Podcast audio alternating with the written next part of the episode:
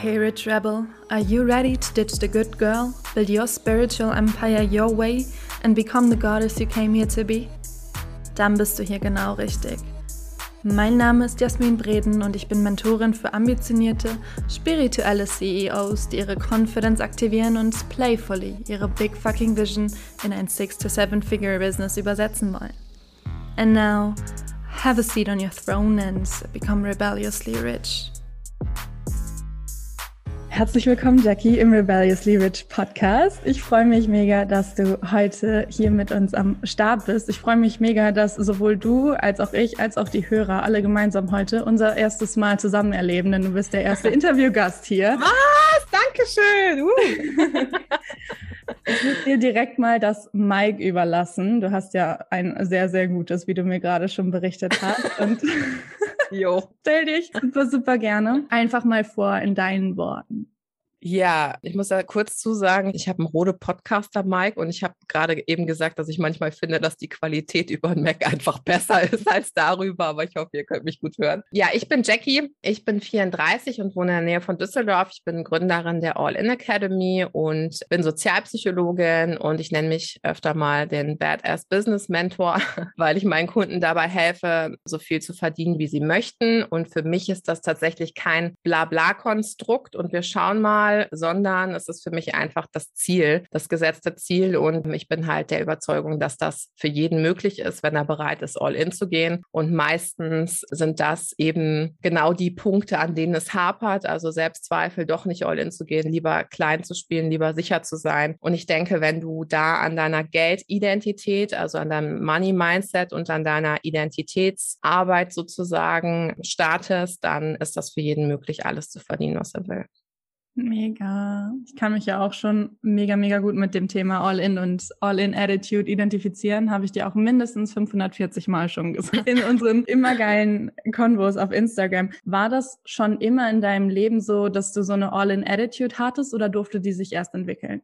Also ich sag mal so, es war tatsächlich keine funktionale All-in-Attitude. Also es war öfter mal All-in für andere, All-in für die Existenzsicherung, All-in fürs Überleben, aber es war niemals All-in for your best life and business, was ja heute sozusagen mein Slogan ist. Und ich komme ja aus einer Arbeiterklassenfamilie. Mein Vater ist britischer Soldat gewesen. Das heißt, ich hatte eine sehr durchwachsene finanzielle Kindheit und kenne sowohl finanziellen Overflow, aber ich weiß eben auch, wie es ist, wenn man mal ein paar Jahre kein Auto Auto kein Telefon hat oder dem Gerichtsvollzieher als Kind die Tür aufmachen muss. Ja, das sind alles Dinge, die mich einfach sehr stark begleitet haben. Und von daher war ich eher darauf gepolt, immer sicher zu spielen. Und daraus haben sich eigentlich in meinem Leben immer die größten, ja, gesundheitlichen, also sowohl psychischen als auch physischen Probleme entwickelt. Ich habe immer eine sehr starke, also ich würde sagen, meine Attitude ist so das, was mich immer schon extrem ausgemacht hat, also sehr resilient, sehr widerstandsfähig, in gewissem Maße auch sehr zäh. Aber ich habe das eben nicht für mich genutzt, sondern eher gegen mich genutzt. Das heißt, ich habe viele Dinge sehr lange durchgehalten und durchgezogen, die mir keine Freude bereitet haben, die mich eigentlich eher, wo ich dachte, ich müsste die machen, jetzt nach der Uni direkt den Führungskräftejob und dann aber auch nicht wechseln, wenn es keinen Spaß mehr macht, sondern erst noch mal vier Jahre durchziehen, damit es auf dem CV eben nicht doof aussieht und solche Geschichten Geschichten. Also dieses Aushalten auf eine sehr, sehr schlechte, dysfunktionale Art und Weise, bis ich das sozusagen eben für mich drehen konnte. Ja, und das eben jetzt dann sehr schnell für mich auch vorwärts ging, weil die grundsätzliche Verbissenheit sozusagen oder die grundsätzliche Attitude eben schon da war.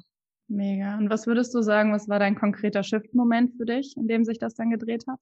Ja, es klingt so ein bisschen pathetisch, aber es ist tatsächlich die Geburt von meinem Sohn gewesen. Der ist an meinem Geburtstag geboren. Und äh, genau, wir haben am gleichen Tag Geburtstag. Und das war so die erste Herzentscheidung, die ich getroffen habe. Also ich habe immer so gedacht, hm, wann ist der beste Zeitpunkt, um Kinder zu kriegen? Wenn du in einer Führungskräfterolle bist, dann musst du ja nach einem Jahr wieder hin. Und ich habe eben schon immer erlebt, wie es ist, wenn Eltern sehr hart für ihr Geld arbeiten mussten und auch was das mit Kindern eben macht. Und für mich war mal ganz klar, ich war eben auch im Corporate Life sozusagen New Work Specialist. Das heißt, ich habe immer schon geschaut, wie sehen moderne Arbeitswelten aus, was braucht brauchen Menschen, um heutzutage sich frei zu entfalten, auch in einem Familienkonstrukt zum Beispiel. Und für mich war da immer klar, dass ich eben nicht diejenige sein wollte, die abends nach zehn Stunden abgekämpft nach Hause kommt und dann eben viel Geld mit nach Hause bringt, aber eben die Mami ist, die nie da ist. Und auf der anderen Seite wollte ich aber auch nicht wahrhaben, dass man als hochqualifizierte Frau heutzutage mit einem 20 Stunden Teilzeitjob irgendwie, keine Ahnung, 2000 Euro netto nach Hause bringt oder so. Das waren für mich einfach Konstrukte, in denen habe ich mich da sehr, sehr gefangen gefühlt. Und es gab dann den Moment, als ich meinen Job gewechselt habe und gemerkt habe, okay, eigentlich bearbeitest du gerade immer nur die inhaltliche Ebene. Also vielleicht kennst du das, dass man immer eine Situation von außen versucht zu verändern, obwohl sie eigentlich innerlich geschiftet werden muss. Und im Außen kommen aber immer die gleichen Ergebnisse. Und dann habe ich meine neue Arbeitsstelle angefangen und habe gemerkt, ganz ehrlich, das ist das Gleiche in Grün hier.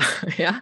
Und als das dann der Fall war, habe ich gesagt, so, und jetzt höre ich nur auf mein Herz. Es braucht jetzt einen Shift. Ich werde schwanger. Ich höre auf meine Intuition. Und in dieser, erstmal, wenn du aus dieser Welt Welt so raus warst, dann konnten die Gedanken erstmal wieder fließen, dann konnte man sich so ausrichten, dass du nicht so diesen Brainwash aus der ganzen Unsicherheit und den ganzen Ängsten des Umfelds hast, sondern dann konntest du wirklich anfangen, diese, dein wahres Selbst, dieses Entrepreneurship und Rising und so weiter und Awakening auch wirklich zu leben, weil du sonst einfach sehr, sehr verunsichert wirst, je nachdem, in welchem Kreis du dich eben auch bewegst. Ja, und deswegen kannst du dann mit deinem Umfeld eben sehr, sehr stark wachsen wachsen. Und das war so der Punkt, wo ich gesagt habe, okay, jetzt now or never. Mega, mega, mega. Und das, was du gerade beschrieben hast, ist für mich ja auch irgendwo die Essenz und für dich auch von Identity Work, ne? Also, dass wir echt mal auf eine höhere Ebene gehen, als immer nur versuchen, unser Umfeld zu wechseln. Es gibt halt auch einen Grund, warum du immer und immer wieder an den gleichen, ich sag mal, Typ Kerl kommst oder an den gleichen Typ Frau oder wie du schon gesagt hast, dass die Arbeit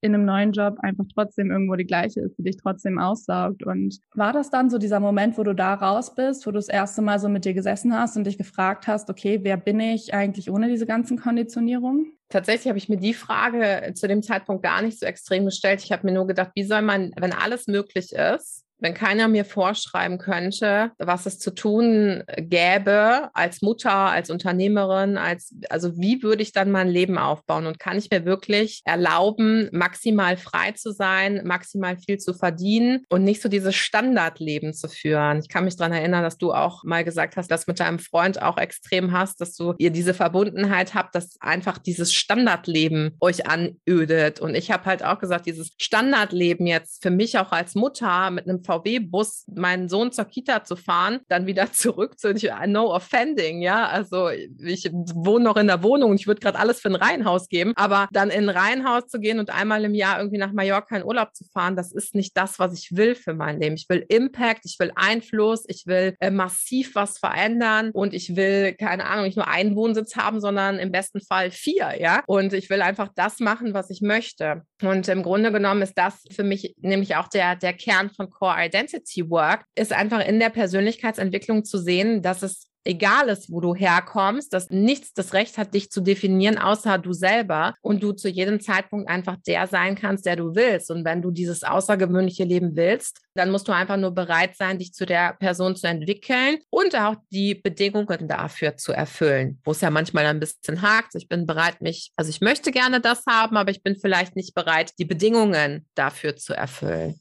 Ja, kann ich auch alles nachfühlen. Auch das mit den mehreren Wohnsitzen, da muss ich gerade schmunzeln, wie du gesehen hast, weil das genauso auch unser Traum ist, den wir auf jeden Fall wahr machen werden, wann auch immer. Zum Thema Co-Identity Work, wie du es nennst, hast du da bestimmte Rituale oder Sessions, die du auch mit dir selber durchführst oder wie nutzt du das für dich im Alltag? Ist es eher so ein begleitender, flowy Prozess oder setzt du dich wirklich hin, hast deinen markierten Tag im Kalender und sagst, so, jetzt mache ich das? No, ich habe überhaupt keine markierten Tage im Kalender, auch wenn ich die vielleicht mal bräuchte, aber habe ich nicht tatsächlich. Für mich ist das ein flowy Prozess, also für mich ist das ein Entwicklungsprozess. Ich checke immer relativ schnell mich selber auch ab und gucke, welche Dinge oder welche Handlungen auf der Ergebnisebene sind jetzt aus der neuen Identität sozusagen entstanden, welche sind eventuell noch aus meiner alten Identität entstanden. Und ich schaue eben, ich habe einen Prozess entwickelt, der nennt sich 24-7 Manifesting. Und da geht es eben auch darum, schnell zu manifestieren. Ja, also schnell zu manifestieren, in diesen Prozess zu gehen, und diese Identität wirklich schon zu leben und zwar in jeder Phase, weil was ja passieren muss, ist nicht nur, dass das Selbstbild verändert wird, das machen, also das ist ja das, wo die meisten ansetzen, sondern auch, dass das Fremdbild verändert wird, weil ansonsten lebst du dann deine Next Identity und die anderen denken sich, was ist mit der denn verkehrt jetzt gerade? Und dann kommen diese ganzen zwischenmenschlichen Konstrukte, wie dass sich Freundschaften auflösen, Partnerschaften auseinandergehen, man sich denkt, wow, Hilfe, meine Energie, ich kann mit dem gar nicht mehr reden, weil sonst killt der irgendwie mein Vibe oder so, ja. Das heißt also, wie kannst du auch in deiner Next Level Identity so standfest und sicher in dir selber sein, dass das Außen dich gar nicht so extrem tangiert? Weil wenn das Außen dich so extrem tangiert, dann bist du einfach noch sehr, sehr unsicher in der Next Level Identity. Also was musst du da shiften? Und ähm, für mich ist, ist es halt immer so der Jump für das nächste Ziel. Ja, also für fünfstellig musste ich mich anders entwickeln als für sechsstellig, als ich jetzt den Shift zum Seven-Figure-Business mache. Und das sind immer unterschiedliche Persönlichkeiten. Jetzt zum Beispiel muss ich viel mehr in diese CEO-Rolle reingehen und viel mehr abgeben, als ich das vielleicht für einen fünfstelligen Monat gemacht habe. Das heißt, ich bin immer sehr analytisch auf der Ergebnisebene und die lasse ich dann, also dann ziehe ich sehr schnell den Rückschluss über mich selber und bin bereit, no matter what zu tun dafür, ja. Und ich lasse eben dann sehr, sehr schnell alles los, was es loszulassen gibt. Ich weiß ganz genau, es ist nur ein Gedanke, es ist nur eine Geschichte, bye bye, see you never, next. So, was braucht es jetzt dafür? Da bin ich sehr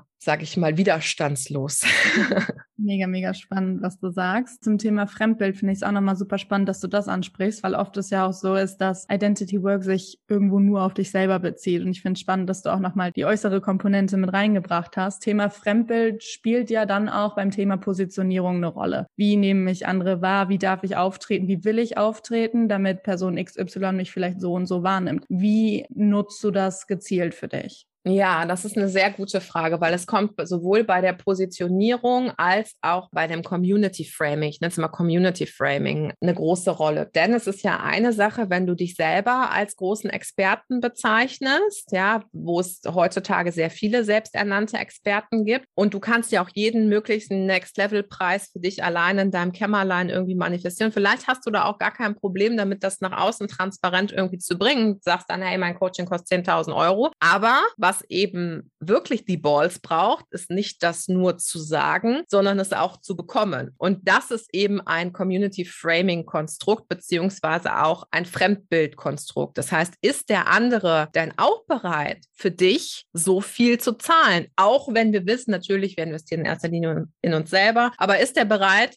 für sich selber bei dir so viel zu investieren? Oder geht er lieber dahin, wo er merkt, dass er da mehr Leadership oder mehr Hands-on-Mentality oder äh, eben das bekommt, was er dann braucht? So, und von daher nutze ich das natürlich für mein Business sehr extrem, dass ich auch meine Qualitäten herausstelle, weil das einfach auch das ist, was mein USP ist. Ja, eben, dass ich Sozialwissenschaftlerin, Sozialpsychologin war, dass ich auch Corporate-Führungskarriere schon gemacht habe, dass ich viel in der Presse bin, Fernsehauftritte Auftritte habe und auch von Magazinen eben angefragt werde, für die ich nicht bezahle, sondern die auf mich zukommen. Ja, und das sind Dinge, mit denen gehe ich offensiv nach draußen, weil warum sollte ich das verstecken? Also das ist ja was, worauf ich stolz sein kann. Und das finde ich nämlich auch wichtig. Du siehst ja, ich habe im Hintergrund hier meine Masterurkunde hängen. Nicht, weil ich glaube, ich bin hier die Obergeilste auf der Welt, sondern weil es einfach bestimmte Qualitätsmerkmale geben muss, die Menschen dazu befähigen, andere Menschen in Transformationsprozessen zu begleiten und zu Ergebnissen zu führen. Und ich finde das einfach dann als Repräsentation ganz, ganz wichtig, dass andere Menschen auch erkennen, bei ihr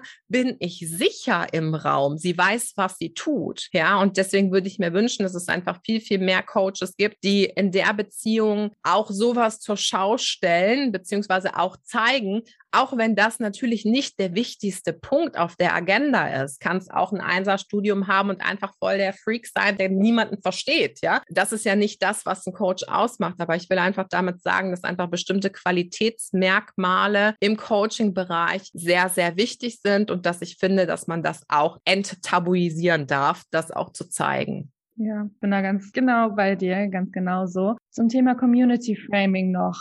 Würdest du sagen, dass es dann beziehungsweise du hast ja schon gesagt, dass das ein super, super wichtiger Punkt ist, dabei auch irgendwo eine, eine Kaufbereitschaft herzustellen bei der Community. Was würdest du noch sagen? Was sind ausschlaggebende Punkte, die da zu beitragen? Wenn sich jetzt jemand dir nähert und sagt, hey Jackie, ich habe irgendwie das Gefühl, da ist noch so ein Mismatch zwischen dem, wie ich mich sehe und zwischen dem, wie meine Community mich sieht. Wie kann ich das jetzt effektiv zusammenführen, dass da die Leute auch erkennen, hey, ich bin wirklich Expertin, ich bringe die entsprechenden Qualifikationen mit, ich kann wirklich helfen, ohne dass ich jetzt auch jeden Tag vielleicht meine Seele verkaufe.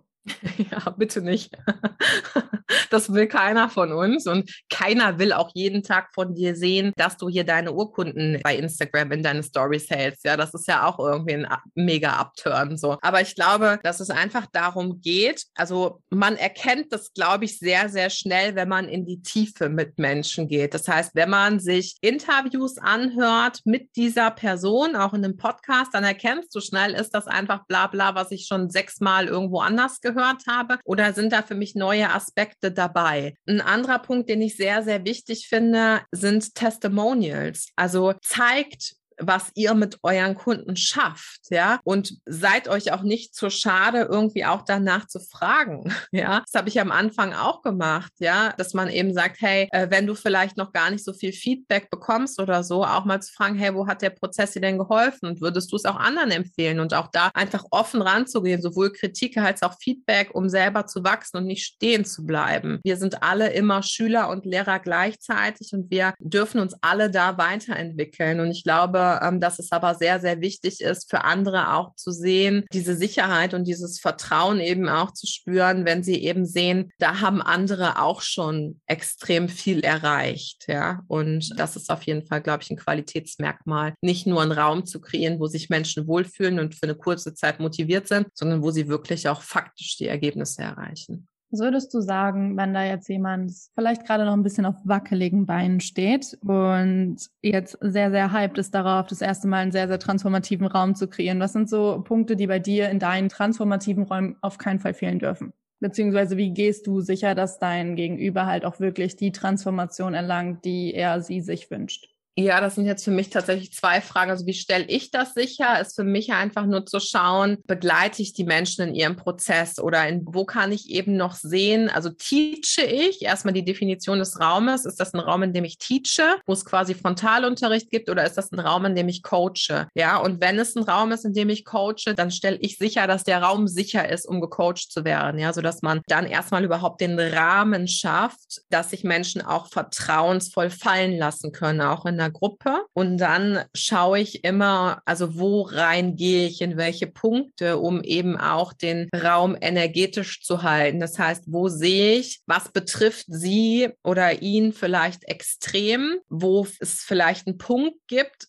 gehe dann aber nicht weiter, weil ich weiß, das würde jetzt eine Stunde dauern, um das aufzulösen. Also einfach diesen Weitblick zu haben. Weißt du, was ich meine? In dem Prozess zu sehen, was braucht er, um jetzt sein Problem zu lösen und welche Geschichten kommen hoch und sind Geschichten, die jetzt bearbeitet werden müssen, um das Problem zu lösen und welche Geschichten dürfen jetzt gerade noch da sein und sind auf jeden Fall zu klären, wo du auch den Impuls geben musst, hör mal, da ist noch was, aber das ist für jetzt nicht relevant, lass uns fokussieren, wie gehst du jetzt da weiter? Und das ist, glaube ich, einfach eine Erfahrung, Erfahrungssache, wo du auch den Raum dann sicher und transformativ halten kannst, um aber auch Ergebnisse zu erzeugen. Also was ich zum Beispiel furchtbar finde, ist, wenn du immer die gleichen Aussagen nur bekommst und weißt aber, das ist aber nicht der Punkt ja, weil ich eben darüber noch ein Telefonat hatte, wo es seit anderthalb Jahren im Business nicht läuft, kein einziges Coaching verkauft und es ist aber immer nur die Aussage, visualisiere den Zielzustand, wo ich mir denke, nee, also wenn man anderthalb Jahre den Zielzustand visualisiert hat und es läuft nicht, dann tu dem Menschen doch das nicht weiter an,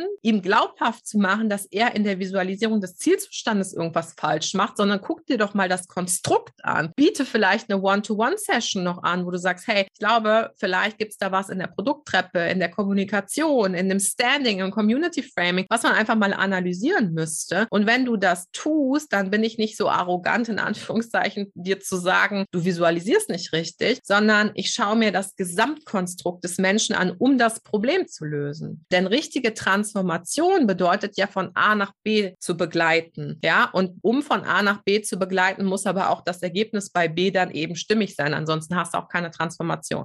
Hm, Mic Drop. ja gut. Und gerade während du das alles so erzählst, dass du dir auch ganzheitlich alles anguckst, kommt in mir nur auf, wie ich damals mich immer dafür verurteilt habe, dass ich kein Spezialist bin nach klassischem Sinne, sondern eher mhm. Generalist, dass ich viele Sachen einfach auch gut kann und in viele, viele Branchen meine Einblicke bekommen habe. Und jetzt gerade, wo du so erzählst, kam mir einfach nur, wie geil ist es dann auch so viel mitzubringen, weil du dadurch auch mit viel mehr, ich sag mal in Anführungszeichen Expertise auf die gewissen Dinge gucken kannst. Absolut. Ja, und es braucht das auch. Also gerade für unser Business heutzutage brauchen wir einfach eine Omnipräsenz und wir brauchen, wir haben ganz, ganz viele Kompetenzen, die wir nach außen kehren dürfen. Ja, und bei dem einen ist es vielleicht Copywriting, bei dem anderen ist es Money Mindset und Pricing, bei wieder jemand anderem, dem fehlt vielleicht jeder Funken von Strategie, der andere hat vielleicht eher da noch Blindspots, die es aufzudecken gibt. Und ich glaube, da darfst du wie in einem klassischen Funnel sozusagen dir auch erstmal angucken, okay, wie ist so die, ich nenne das bei mir immer im Coaching Business und Mindset Scan. Das mache ich so ab VIP-Level. Also wenn man eins zu eins mit mir zusammenarbeitet, dann mache ich erstmal wie so ein Frühjahrsputz, wo ich einmal so mit demjenigen durch das Business durchfege und mir alle relevanten Punkte angucke und mit Ergebnissen verknüpfe. Ja, so, das ist immer wichtig, dass man sich die Ergebnisebene anguckt, weil nur dann kannst du halt feststellen, hat sich das jetzt nur gefühlt gut angefühlt oder war auch das Ergebnis stimmig, ja? Und wenn du das sozusagen gemacht hast, dann kannst du ja auch in die Ecken gehen und da putzen sozusagen. Aber erstmal musst du so sozusagen einmal da durchwischen. Ja, liebe ich den Ansatz. Ist bei mir ungefähr auch genauso. Ja, mega. Frage, hey, du kannst auch an so vielen Ecken, wie du es gerade genannt hast, noch so viele kleine Puzzleteile finden, die dann fürs große Ganze relevant werden. Und wenn man von Anfang an einfach mega krass reinsohnt, dann lässt du so vieles aus, was auch wichtig sein könnte für den Prozess irgendwo. Ja, und wenn du auch be bestimmte Punkte schon erreicht hast, und das ist ja bei dir auch so, dann weißt du einfach auch, okay, habe ich probiert, habe ich probiert, habe ich probiert, hat nicht funktioniert. Mach's doch eventuell mal so. Oder ist es vielleicht jetzt der Zeitpunkt, dass du nicht auf LinkedIn weitergehst, sondern vielleicht ist der Zeitpunkt, wo du deine Facebook-Gruppe aufmachst. So, und wenn es dann in die Details geht, dann kann man natürlich erstmal schauen bis zu einem gewissen Punkt, wo du weiterhelfen kannst. Und dann kannst du aber natürlich auch an Fachleute, weil ich würde mich jetzt nicht als Fachmann für Insta oder Fachfrau für Instagram benennen, ja, weil ich dafür einfach nicht den Proof habe. So, das, was ich aufgebaut habe, habe ich irgendwie aufgebaut, ja, aber bestimmt nicht, weil ich jetzt da, sage ich mal, super strategisch rangegangen bin. Ja, das waren einfach andere Punkte. Und dann ist es aber auch voll okay, sich für die gewissen Punkte auch mit seinem Coach zusammen und mit seinem Mentor zusammen zu sagen, hey, wir glauben, da ist ein großer Punkt, lass doch da mal tiefer reingehen und was könnte man denn da noch drehen? Ja, wie so ein Hausarzt, der sozusagen dann auch zu einem Spezialisten überweist. Eine Sache, die ich bei dir so mega, mega spannend und geil und inspirierend finde, ist, dass du so hoch fliegst, aber trotzdem so bodenständig bist. Und das ist eine Sache, die mir oft auch fehlt in der Szene, sobald die Menschen ihre ersten Erfolge erreichen, erzielen, dass sie so ein bisschen Bodenhaftung verlieren, was bei dir definitiv nicht der Fall ist. Und da mal so die Frage, wie stellst du sicher, dass du mit wachsendem Erfolg deinen Werten und dir selber treu bleibst? Also wie stellst du sicher, dass wenn du jetzt zum Beispiel eine mega Quantum Leap ist ja jetzt gerade ein Trendwort, einen Quantensprung hinlegst, dass du das in Balance bringst, dass du das auch gut integrierst und es dir nicht um die Ohren fliegt? Ja, erstmal danke für dieses Kompliment, wie ich das tatsächlich empfinde, denn das hat, glaube ich, auch was mit meiner persönlichen Geschichte zu tun. Also mein Podcast heißt ja nicht umsonst Rich and Real.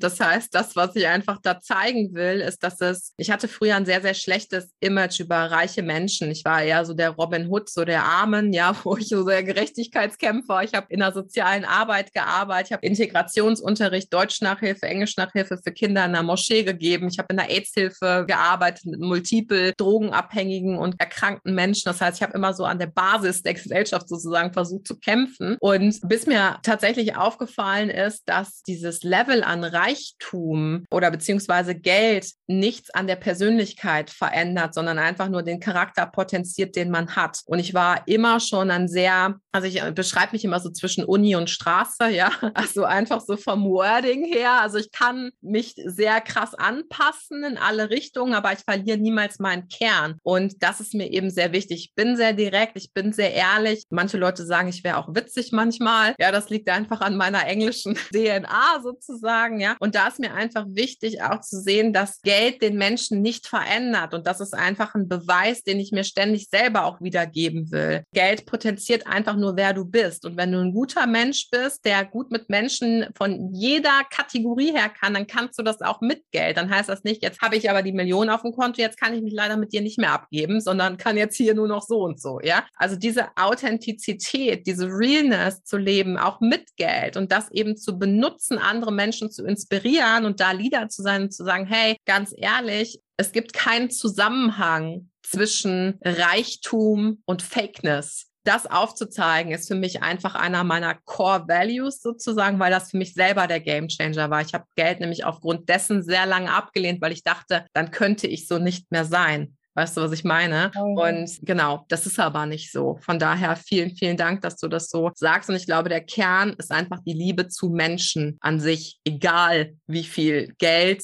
sie haben, wie viel Wissen sie haben, wo sie arbeiten oder, sondern ich liebe einfach Menschen.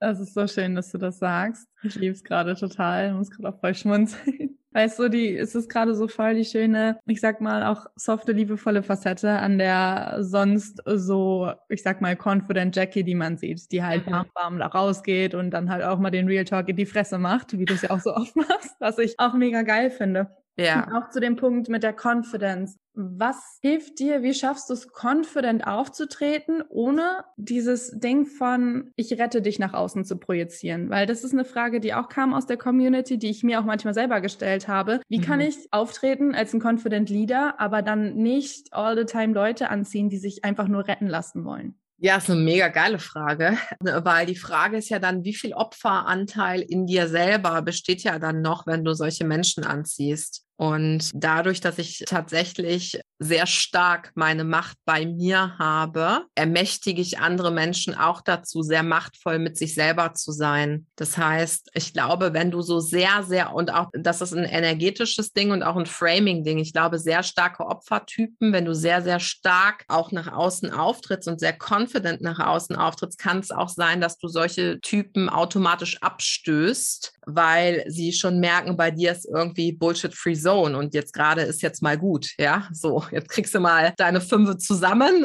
ziehst mal deine Big Girl Panties an und dann gehst du mal raus, ja, so und ich glaube, das darf man einfach bei sich selber reflektieren, also wo tendiere ich selber dazu, vielleicht noch zu stark in eine Opferstellung zu gehen und ich fühle das aber so sehr und ich bin davon auch nicht frei. Also das, was ich zeige nach außen, ist natürlich mein, sag ich mal, das bin ich real, aber Menschen in meinen Coachings, die kennen mich natürlich auch anders. Die kennen nicht nur die Tough Love Jackie, die Menschen durch Nadelöhr drückt, sondern die kennen auch eine ganz sensible, eine ganz einfühlsame äh, Jackie, bei der du ganz sicher bist und bei der es richtig an die tiefsten Tiefen geht, ja. So. Und manchmal, und davon bin ich nicht frei, tendiere ich auch dazu, zu viel Verantwortung zu übernehmen und sozusagen, okay, ich möchte dir den Schmerz einfach nehmen, ja, oder ich möchte dir das Problem lösen und deswegen machen wir mal XYZ und dann so, bitteschön, schön. Und das ist aber tatsächlich, das darf ich immer wieder bei mir drehen. Da würde ich sagen, bin ich auch nicht fertig. Aber ich glaube, da merkst du halt extrem das Herzblut, mit dem ein Coach unterwegs ist. Und deswegen ist das auch so ein bisschen eine Facette, die will ich nicht abgeben, weil mir jeder meiner Kunden und jeder meiner Kontakte so extrem wichtig ist, dass es mir nicht egal ist, was nach einem Coaching mit demjenigen passiert oder wie es ihm nach der Session geht. Dann bin ich auch der Coach, der mal nachfragt, hey, wie geht's dir jetzt gerade? Konntest du es verarbeiten? Auch wenn man nicht das VIP-Paket Paket habe, wo man mich dann ständig kontaktieren kann. So, weil es mir einfach wichtig ist. Und ich finde, da hast du auch eine gewisse Fürsorgepflicht für den sicheren Rahmen. Und auf der anderen Seite, wenn ich aber merke, ich platziere den anderen dadurch in eine Opferstellung, weil ich zu viel Macht ihm wegnehme und mir selber aneigne, dann bin ich sehr selbstreflektiert und sehe auch, okay, da ziehe ich mich jetzt zurück. Da muss derjenige selber durch, weil es auch mein Job ist, ihn zu ermächtigen, es selber zu schaffen. Das heißt ja nicht, komm zu mir ins Coaching und Jackie regelt das für dich, sondern komm, wir gucken, wie es jetzt klar geht. Und in den gewissen Punkten, wo du den Support brauchst, und auch das hat was mit Feeling zu tun, wo du den Support brauchst, hebe ich dich auf. Aber in den Punkten, wo du halt einfach durch musst, da musst du dann halt auch einfach durch. Ja. Was würdest du sagen, was sind so die konkreten Dinge, die du immer und immer wieder auch in deiner Kommunikation spielst, um deine Community halt auch genauso zu frame? Ja, das ist krass, weil ich tatsächlich, ich versuche das zu extrahieren, dass ich in meinen Coachings halt versuche runterzubrechen, was mache ich, damit XY so funktioniert, aber ich mache das gar nicht bewusst. Mhm. Also ich gehe nicht rein und sage, äh, Contentplan, so heute redest du mal über das Geld oder heute redest du über Investment oder so. Das ist der Punkt, wenn deine Identität, dein Selbstbild und dein Fremdbild so extrem verschmolzen sind, dass es ein ganz natürlicher Flow ist. Ja, das heißt, ich habe null Image, was ich nach draußen trage, was ich nicht wirklich bin. Es sind wirklich die Facetten, die mal da stärker sind oder in einer bestimmten Phase da stärker sind oder im Coaching, in meinem Inner Circle da mehr rauskommen. Aber ich würde nicht sagen, dass es irgendwas gibt, was ich strategisch mache. Aber das, was natürlich mein Job mit sich bringt und das, was auch meine Legacy sein soll, ist ja auch die bewussten Gespräche über Geld viel mehr anzuregen und auch über hohe Preise und auch über die Bewertung von hohen Preisen, hoch natürlich in Anführungszeichen oder von Pricing generell. Das bringt einfach mein Thema mit sich und meine Mission mit sich und deswegen ist das natürlich ein Thema, was bei mir relativ häufig einfach vorkommt, ja. Love it. Und du bringst ja auch diese beiden Seiten mit. Du bist ja einerseits diese Business- und Money Queen und es geht um Geld, es geht auch um viel Geld und es geht auch um das Coaching im Premium-Bereich und andererseits eben diese Deep Identity und Mindset Work. Mhm. Worüber meine Mastermind und ich uns ausgetauscht haben, auch die letzte Zeit ganz stark, war so dieses Thema von irgendwie haben wir teilweise das Gefühl, dass es sich leichter verkauft, wenn Geld dran steht oder wenn mhm. mit dem Thema Geld geworben werden und dass die Leute ein bisschen weniger Interesse daran haben, wenn wir wirklich kommunizieren kommunizieren, okay, es geht um Identity Work, es geht um Mindset Work, weil alle das direkte Ergebnis eben fokussieren. Mhm. Was würdest du sagen, wie bringst du das für dich in Balance, dass du auch klar kommunizierst natürlich, ey, um das Geld zu manifestieren, geht es um diese Mindset und Identity Work, die wir zuerst machen müssen, aber dass die Leute trotzdem irgendwie geil auf deinem Produkt sind, natürlich. Meinst du, wie ich das kommuniziere oder was? Auch ja, oder ob du das Gefühl hast, dass es bei dir ähnlich ist oder dass es bei dir nicht so ist, weil du jetzt auch einen, ich sag mal, relativ starken Geldfokus hast, weil die Frage, die öfter jetzt aufkam aus der Community, aus der Mastermind, ist halt wirklich, wie vermarkte ich was, was jetzt nicht direkt mit Geld zu tun hat, sondern dann ja. vielleicht mit Identity Work oder mit Shadow Work. Wie kann ja. ich den Leuten irgendwie klar machen, dass das das Fundament ist, wo wir anfangen müssen, dass Pflaster ja. drauf nicht mehr hilft, sondern wir die halt an die Wurzel gehen müssen und die dazu in Anführungszeichen bringen, dass sie es wollen.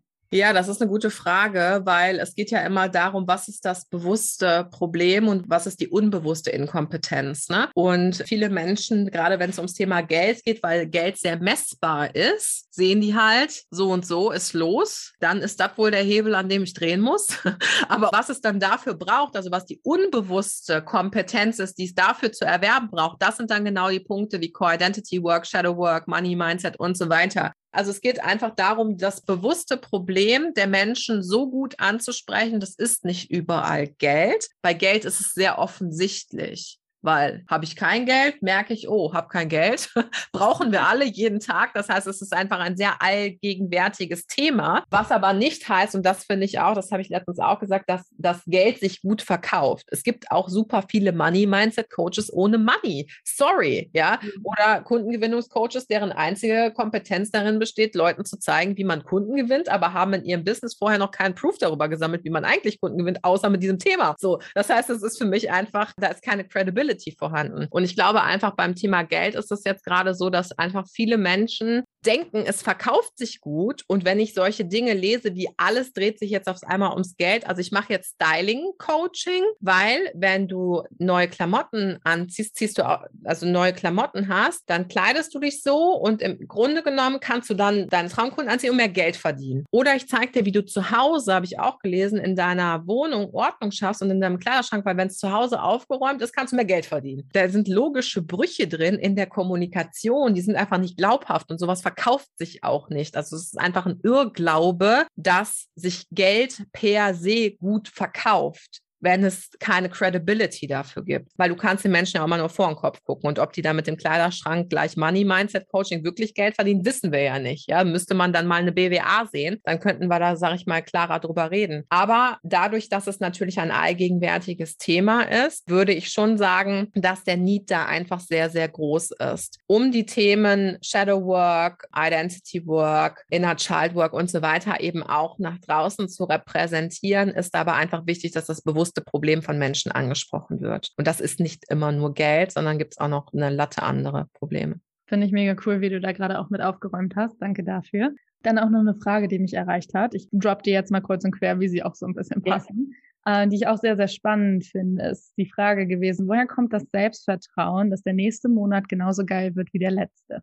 Richtig geile Frage. Betrifft uns, glaube ich, alle. Hat für mich schon impliziert, dass kein Wachstum drin ist, weil für mich wird der nächste Monat immer noch geiler als der davor. Und deswegen hätte ich da schon so einen kleinen Haken, an dem ich so in der Manifestation dran drehen würde. Also ich manifestiere mir nicht, dass mein Monat genauso wird wie der davor, sondern dass ich stetiges Wachstum drin habe. Und auf der anderen Seite verknüpfe ich aber meine Umsätze nicht mit meinem Selbstwert. Und ich glaube, das ist auch, wenn ich das so, also deswegen schreibe ich auch, verdiene, was du willst und verdiene nicht, was du wert bist. Weil jeder Mensch auf der Welt ist wert, so viel zu verdienen, wie sie will. Jede Putzfrau, jeder Handwerker und jeder CEO darf meinetwegen so viel verdienen, wie er will und nicht, wie er wert ist. Alles andere ist für mich ein ganz großes Missverständnis. Denn wenn ich das tue, dann habe ich einen geilen Monat und fühle mich wuhu und werde vielleicht auch nicht mehr so rich and real, sondern eher ein bisschen rich und arrogant, ja, zu anderen. Und wenn ich dann aber keinen guten Monat habe, packe ich für mich die Geißel aus und geißle mich selber und denke, boah, scheiße, warum hast du es jetzt diesen Monat nicht geschafft und so weiter und so fort. Deswegen glaube ich einfach, wenn du es prinzipiell geschafft hast, einmal einen sechsstelligen Monat zu haben, kannst du es immer wieder schaffen, weil du hast dein Money-Mindset-Thermostat auf eine Temperatur erhöht, die sechsstellig ist. Und wenn du sechsstellig kannst, dann kannst du auch mehrfach sechsstellig. Dann ist nur die Frage, was musst du dafür machen, welche Bedingungen musst du erfüllen und welcher Mensch musst du dafür werden. Aber ich glaube, das ist eben genau dieser Punkt, die Confidence, die ich habe, die ist nicht final an meinen Monatsumsatz geknüpft, sondern die ist da. Ich weiß, dass ich das schaffe. Seven Figure, Multiple Seven Figure ist für mich so sicher wie das Arm in der Kirche. Aber ich definiere mich nicht darüber, dass ich nur dann selbstbewusst sein kann. Another mic drop in hier. Und wo du es gerade angesprochen hast, was würdest du sagen, was war so dein Top 1 oder vielleicht Top 1 bis 3 Shifts, um halt von deinen fünfstelligen Monaten auf die sechsstelligen zu kommen? Ich glaube, das beschäftigt gerade auch sehr, sehr viele hier.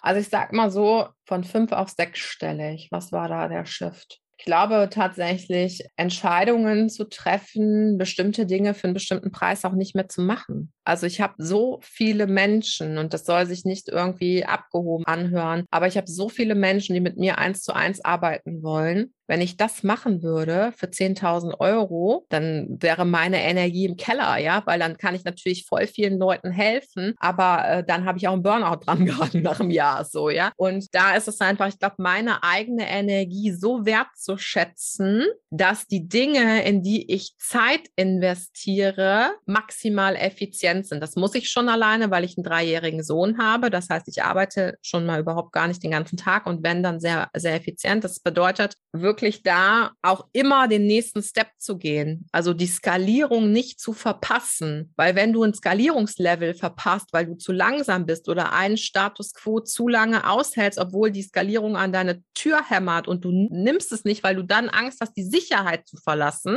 weil du hast dann safe 20.000 Euro, safe 50.000 Euro durch eins zu eins, durch Gruppen, durch Kleinpreisprodukte. Das musst du aber loslassen, um den nächsten Shift zu machen. Und das ist immer die All-in-Attitude Attitude. Also wenn ich all in für sechsstellig gehe, dann bedeutet das aber auch, ich lasse dann auch alles, was mich aber da hält, wo ich jetzt gerade bin. Und das habe ich zum Beispiel auch getan, indem ich meine Membership zugemacht habe. Das heißt, es gab eine Membership von mir, da waren innerhalb von kürzester Zeit viele Leute drin. Das hätte mir ein monatliches Einkommen gesichert mit einer Stunde Arbeit im Monat, weil ich eine Stunde live gegangen bin in der Membership. Aber ich habe gesagt, nein, diese Gedanken, die ich darum habe, die Energie hochzuhalten, die Leute wirklich auch transformativ all-in zu begleiten. Eine Membership für mich, in dem, wenn es auch ein strategisch guter Punkt wäre, um eine Customer Lifetime Value zu starten, ist es für mich aber, eine Membership ist nicht all-in. Ja, so, das heißt, ich kann nicht so halbgare Sachen machen. Das heißt, ich habe in Kauf genommen und war so kühn zu sagen, liebe Leute, die Membership funktioniert für mich nicht. Meine Energie ist da nicht hoch genug und es liegt nicht an euch, sondern es liegt an mir, wie so bei einer billigen Trennung, weißt du?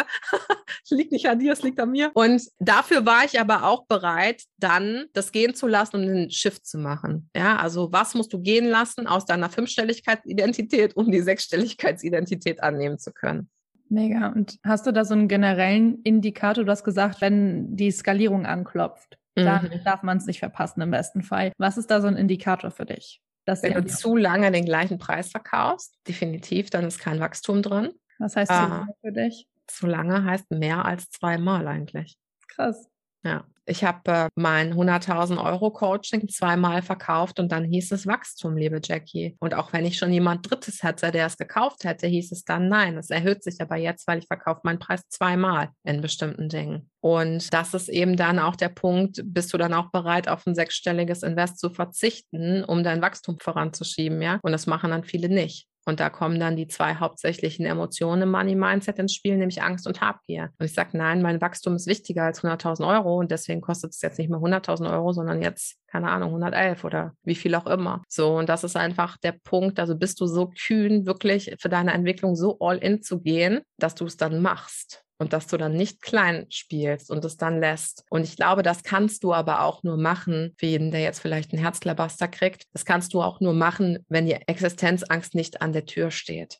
Und das ist auch völlig nachvollziehbar und völlig okay. Denn mein erstes Coaching hat auch nicht 100.000 Euro gekostet. Und da ist es auch völlig in Ordnung zu sagen, hey, ich mache mir erstmal, ich wärme mein Thermostat auf und mache mir erstmal stabile vierstellige Monate, fünfstellige Monate, weil nur dann kannst du ja auch vernünftig solche Entscheidungen treffen. Ja, wie willst du denn jemanden ausschlagen, der dir 80.000 Euro für ein Coaching bezahlt, wenn du offene Rechnungen hast, weil du sagst, nee, mein Next Level ist aber jetzt dran, so. Ja, das wäre ja einfach nur unternehmerisch hochgradig doof. Ähm, und deswegen muss man da immer die Gesamtsituation natürlich betrachten. Ne? Und ich finde es mega geil, dass du den Punkt auch nochmal mit reinbringst, dass du in Momenten, wo du dich finanziell auch abgesichert fühlst, diese Wachstumsentscheidung treffen kannst, treffen sollst auch, aber wo der Kühlschrank leer ist oder du gerade mega in den Miesen bist, dass es auch mal okay ist, ja, und die Frage ist, warum ist dein Kühlschrank leer? Also ich kenne Situationen, in denen war mein Kühlschrank leer, von daher kann ich da so drüber reden. Und ich kann überhaupt, glaube ich, über solche Sachen auch nur so gut reden und nachvollziehen, weil ich auch schon viel Scheiße fressen musste in meinem Leben. Ja. Aber das ist ja genau der Punkt.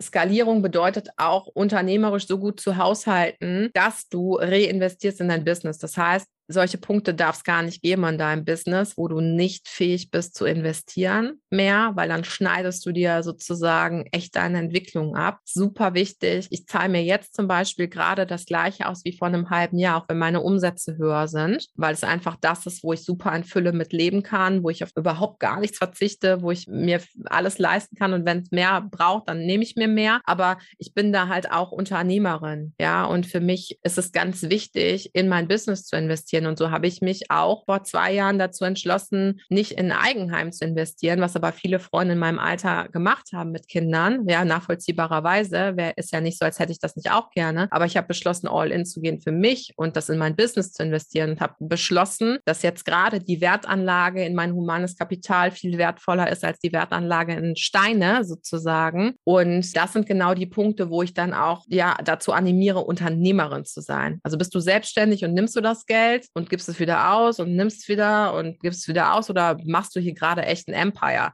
Weil dann braucht es ein paar andere Sachen als, sag ich mal, Monat für Monat irgendwie klarzukommen. Ja, mega geil. Ah, ich lieb's. Ich, ich schwelge hier gerade irgendwie so in einem Schmetterlingsstrudel, weil ich bei allem, was du sagst, einfach nur so nicken kann, weil ich mich mit so vielen identifizieren kann, mit so vielen resonieren kann, von so vielem auch noch was lernen kann natürlich. Und deswegen mal zum Abschluss jetzt die Frage, und es ist auch irgendwie so eine kleine Traumfrage vielleicht, was ist gerade das aller, allergrößte konkret, was du dir für dich, dein Business, dein Leben vorstellen kannst?